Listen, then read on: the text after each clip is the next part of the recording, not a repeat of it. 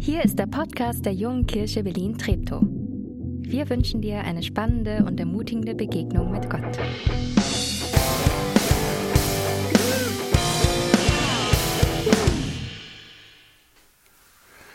Ich weiß es noch recht genau. Ich lag auf dem Sofa, war im Urlaub bei Verwandten und war einigermaßen durcheinander. Teenie, vielleicht so 15, 16 Jahre alt, irgendwie so. Was mich verwirrte, war Folgendes. Am Sonntag davor war ich in einer Pfingstgemeinde gewesen und an und für sich, also ich war da öfter, ähm, war ich da immer ganz gerne, aber diesmal war ich wirklich durcheinander hinterher. Irgendwie muss es um Geistesgaben gegangen sein, ähm, was eigentlich kein Wunder ist in der Pfingstgemeinde. Und natürlich wurde auch was gesagt zur Gabe des Sprachengebets. Ich weiß nicht, ob ihr alle schon was davon gehört habt, was das ist und so weiter. Sprachengebet ist ein Phänomen, wo der Beter in einer Sprache betet, die er nie zuvor gehört hat. Ähm, möglicherweise in einer ausgestorbenen Sprache oder auch in so einer Engelssprache, also die irgendwie himmlisch ist. Und diese Pfingstler waren offensichtlich fest davon überzeugt, dass ein ordentlicher Christ das regulär können müsste. Für sie war dieses Sprachengebet ein Zeichen von echtem, genuinem Christsein, weil es eben ein untrügliches Zeichen der Gegenwart des Heiligen Geistes in uns ist. Für mich war das insofern verwirrend, weil ich dieses Sprachengebet eben nicht drauf hatte. Ähm, stimmte irgendwas nicht mit mir? War ich kein ordentlicher Christ? Fehlte mir noch irgendwie ein notwendiger Schritt? Ich lag also auf dem Sofa und wandte mich an Gott, der sollte es ja wissen. Der Heilige Geist in mir, das ist heute das Thema. Was macht das mit mir, dass er in mir ist? Das soll heute der Punkt sein, dass ich versuche ein bisschen zu beschreiben, was der Heilige Geist in mir macht. Letzte Woche hat Martin darüber gesprochen, was oder besser wer der Heilige Geist eigentlich ist. Um es ganz knapp zu fassen in meinen Worten, er ist Gott. Und zwar ganz nah bei mir, bei euch, in mir, in euch. Eine Sache ist mir hier ganz besonders wichtig. Der Heilige Geist ist eine Person, so wie Gott eben auch eine Person ist. Der Heilige Geist ist nicht so etwas wie eine Superpower, ähm, sowas wie äh, beim Computerspiel, wenn man sich sowas dazu kauft, sozusagen, so, so ein Next Level irgendwie, dass man dann eine Fähigkeit hat, ähm, Feuer zu schleudern oder das, den, den Feind irgendwie einzufrieren oder sowas. Das wäre nur sowas wie eine unpersönliche Kraft, über die ich dann frei verfügen könnte, wenn ich denn kann.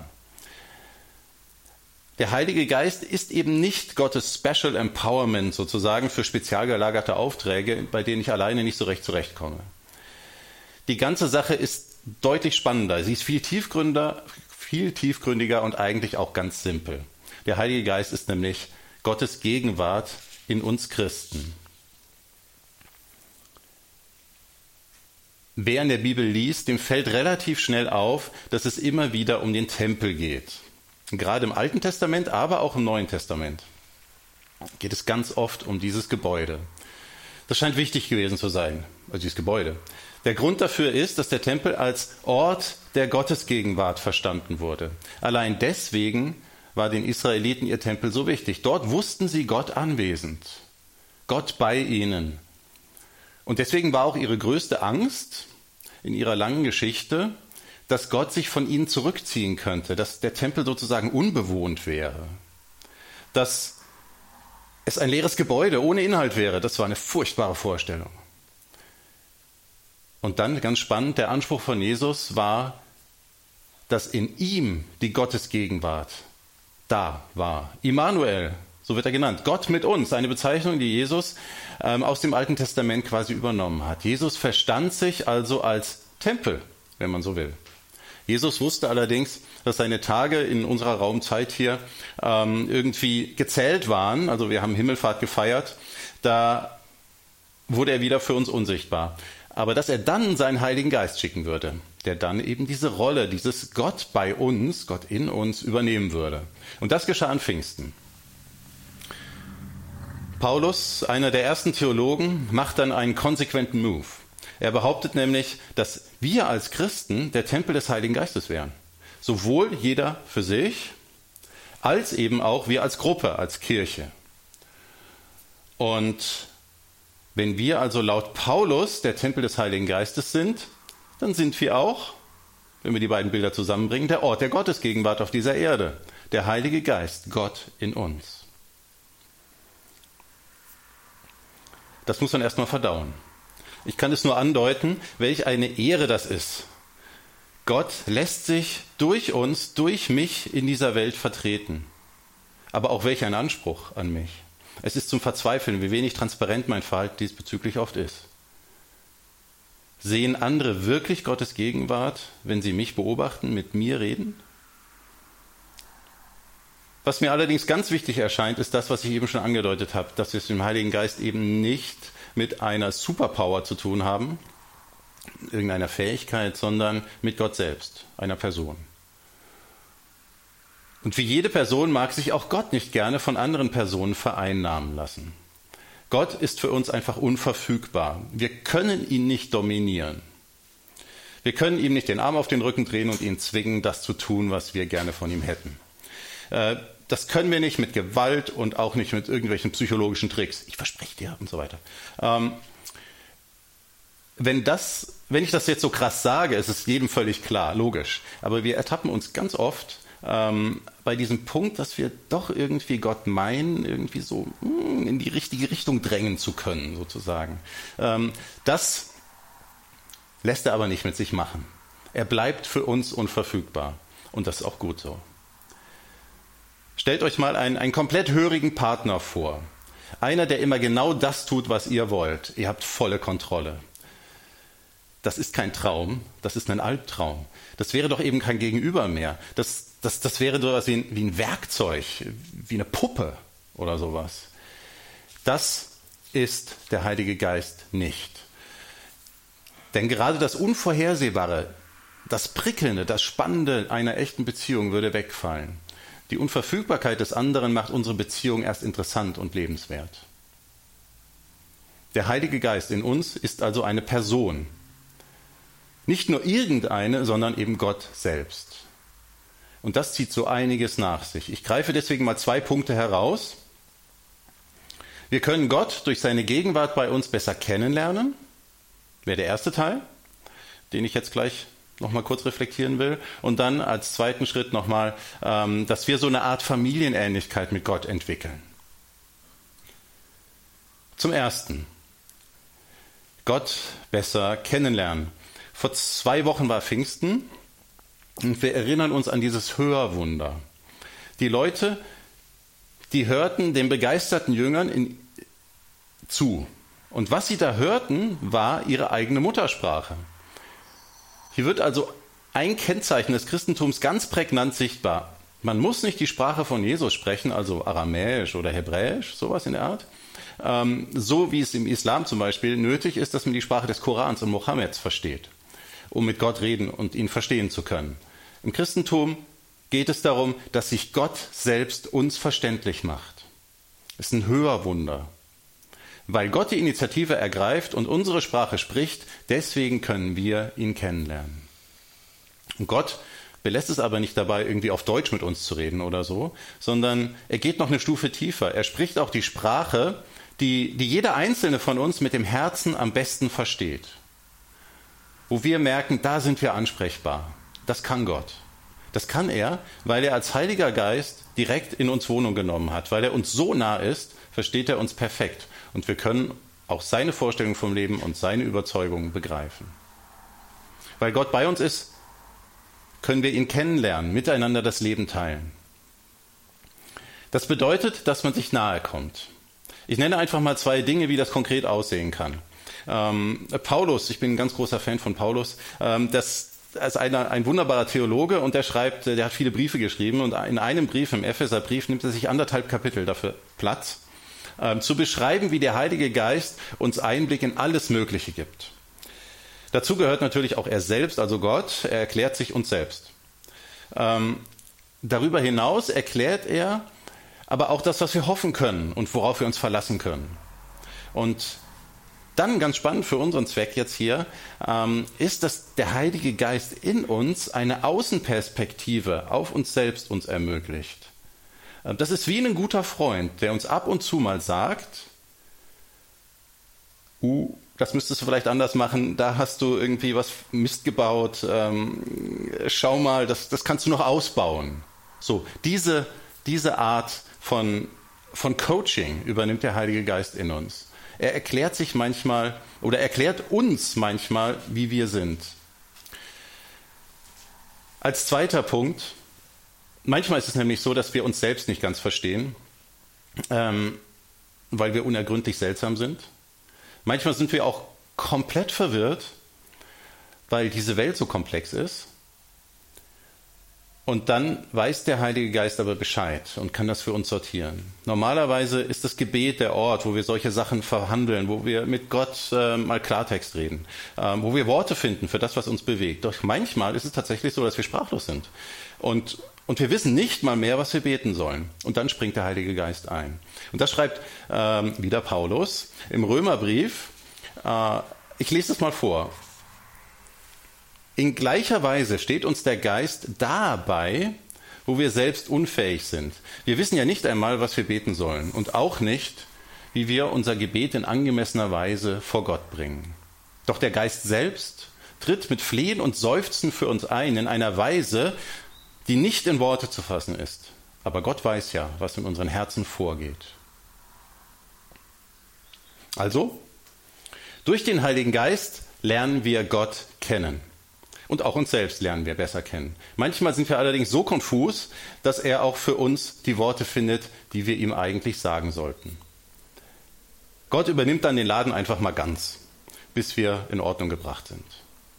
Der Heilige Geist in uns, das kann schon ganz schön intensiv sein. Mein zweiter großer Punkt war das mit der Familienähnlichkeit. Dass Gott uns so nah ist, hat Konsequenzen für uns. Wir verändern uns weil er so nah ist. Es ist so ein wenig wie in einer Paarbeziehung oder wie Hund und Herrchen. Ihr kennt das. Die passen sich einander an. Man verändert sich in der Gegenwart des anderen. Man prägt sich gegenseitig, man entwickelt ein Gespür füreinander, man wird einander einfach ähnlicher. Weiter hinten im Römerbrief gibt uns Paulus dann einen Tipp dazu bezüglich dieser Ähnlichkeit. Auch das will ich euch gerne noch lesen. Und passt euch nicht dieser Zeit an, schreibt Paulus. Gebraucht vielmehr euren Verstand in einer neuen Weise und lasst euch dadurch nicht äh, lasst euch dadurch verwandeln, dann könnt ihr beurteilen, was der Wille Gottes ist, ob etwas gut ist, ob es Gott gefällt und ob es vollkommen ist. Uns zu verwandeln, das ist eine der Aufgaben, die sich der Heilige Geist bei uns vorgenommen hat. Und Paulus schlägt vor, dass das mit einem neuen Denken beginnen sollte dass wir das einführen sollten bei uns. Neu ist dieses Denken insofern, dass wir uns nicht vorschnell an unsere Umgebung anpassen, sondern eben an Gott anpassen. Das ist ein schöner Vorschlag von Paulus, aber wie soll das praktisch gehen? Wie sollen wir uns an Gott anpassen? Und ich glaube, das Tool, was der Heilige Geist am ehesten bei uns benutzen will, ist die Bibel. Ähm, es hilft natürlich wenig, wenn du dir eine Bibel kaufst und sie ins Regal stellst. Ähm, du musst sie schon lesen. Wer liest, den wird die Bibel prägen. Und vieles in diesem Buch ist eine echte Herausforderung. Mit manchen muss man sich sehr gründlich auseinandersetzen. Manches wird auch dunkel bleiben. Ähm, aber trotzdem nutzt der Geist genau dieses Buch, um seine Leser umzuprägen, um sie neu zu orientieren, um neue Gedanken zu säen, um unsere Werturteile auf den Kopf zu stellen. Das zweite Tool wäre die Gemeinschaft mit anderen. Übrigens, auch hervorragend in Kombination mit Tool 1, dem Bibellesen zu nutzen. Unsere Gottesdienste und Semesterkleingruppen sind genau der Punkt, wo das stattfinden kann. Warum ist die Gemeinschaft aber mit anderen so wichtig? Tja, also es ist eigentlich ganz einfach. Der Heilige Geist ist ja nicht nur in mir zum Beispiel, sondern eben parallel und vollumfänglich auch in allen anderen Christen. In diesem Sinne sind wir Familie. Und Auch hier prägen wir uns gegenseitig, prägt uns der Heilige Geist sozusagen indirekt durch andere Christen. Dann aber gibt es noch einen letzten Punkt, den ich hier nicht unterschlagen sollte, und das sind die sogenannten Früchte des Geistes. Wieder Paulus, diesmal in einem anderen Brief, in dem Brief an die Galater. Der Geist dagegen bringt als Früchte, und jetzt kommt, jetzt kommt so eine Liste, Liebe, Freude und Frieden, Geduld, Güte und Großzügigkeit, Treue, Freundlichkeit und Selbstbeherrschung. Das ist so gut, das lese ich nochmal. Liebe, Freude und Frieden, Geduld, Güte und Großzügigkeit, Treue, Freundlichkeit und Selbstbeherrschung. Das ist Paulus Liste zur groben Orientierung, damit wir eine gewisse Ahnung davon bekommen, was Gott ausmacht, was sein Charakter ausmacht. Wenn man so will, ist diese Liste ein Spiegel seines eigenen Charakters. Und das Spannende an dieser Liste ist, dass man diese Dinge üben kann. Früchte kann man kultivieren. Das ist genau das Bild, was Paulus hier nutzt und darum geht es hier auch. Das sind Dinge, die kann ich kultivieren bei mir.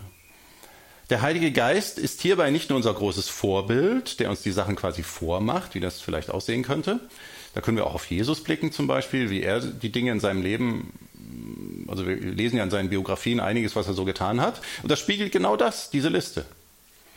Ähm, der Heilige Geist ist also aber nicht, er ist Vorbild, aber nicht nur Vorbild, sondern vor allen Dingen auch die Grundlage, warum das überhaupt funktionieren kann bei uns. Er ist der Ermöglicher dieser Früchte. Und darüber hinaus wird er sein Bestes tun, uns bei diesem Lernprozess zu unterstützen. Und weil das aber wirklich ein Prozess ist, sollten wir nicht erwarten, dass diese Früchte bei uns einfach so aufpoppen. Ähm, es geht nicht darum, dass ich plötzlich der allergeduldigste Mensch aller Zeiten bin. Nein, worum es geht, ist, dass ich geduldiger bin als noch im letzten Jahr.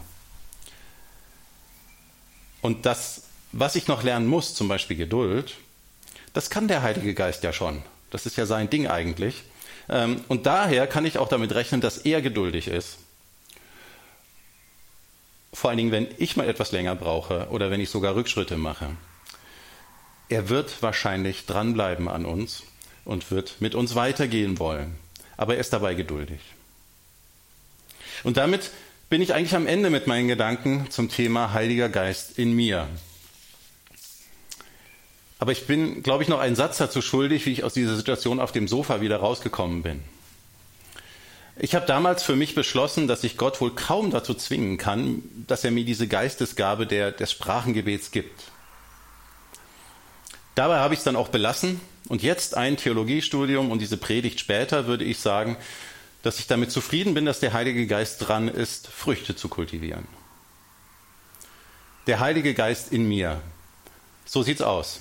Er ist Gott bei uns und daher werden wir ihm mit der Zeit immer ähnlicher. Wir werden Gott besser kennenlernen und uns von ihm prägen lassen. Und dass das nicht primär oder gar ausschließlich dafür da ist, dass wir einen Benefit davon haben, dass es uns persönlich besser geht, das kommt dann am nächsten Sonntag. Denn dann geht es darum, was der Heilige Geist in uns, durch uns für andere tun will. Amen.